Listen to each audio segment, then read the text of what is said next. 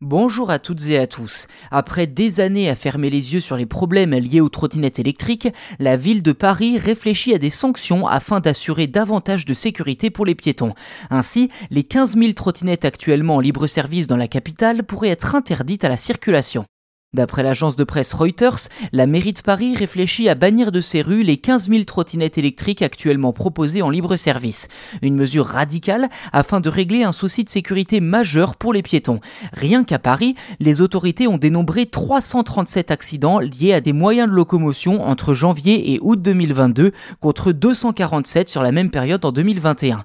Toujours d'après Reuters, les trois opérateurs de trottinettes que sont Lime, Dot et Thiers ont déjà proposé une de mesures pour améliorer la sécurité des piétons, étant donné que leurs licences d'exploitation de la voie publique prennent toutes les trois fins dans deux mois en février 2023. Un vote du conseil municipal doit avoir lieu dans les prochaines semaines, mais il n'aura qu'une valeur consultative puisque la décision finale sera prise par la maire de Paris, Anne Hidalgo. À l'heure actuelle, le sentiment général est plus à la fin des trottinettes dans Paris plutôt qu'au renouvellement de ces licences.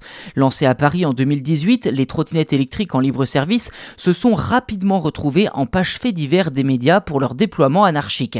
Pour rappel, la mairie de Paris avait déjà été contrainte en 2020 de prendre des mesures pour recadrer la situation comme des espaces de stationnement imposés et une limitation de vitesse à 20 km/h maximum. Cette même année, le nombre d'opérateurs ayant le droit d'installer des trottinettes avait également été réduit à seulement 3.